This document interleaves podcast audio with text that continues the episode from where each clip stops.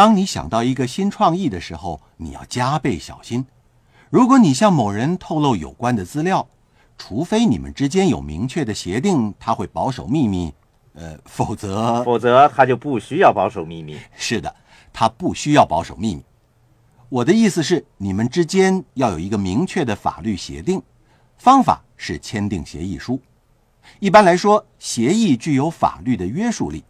例如，雇主和雇员之间的协议，只不过雇员往往不了解协议上的条款，所以你最好把所有的事情清清楚楚地列出来，签订协议书，避免产生任何误会。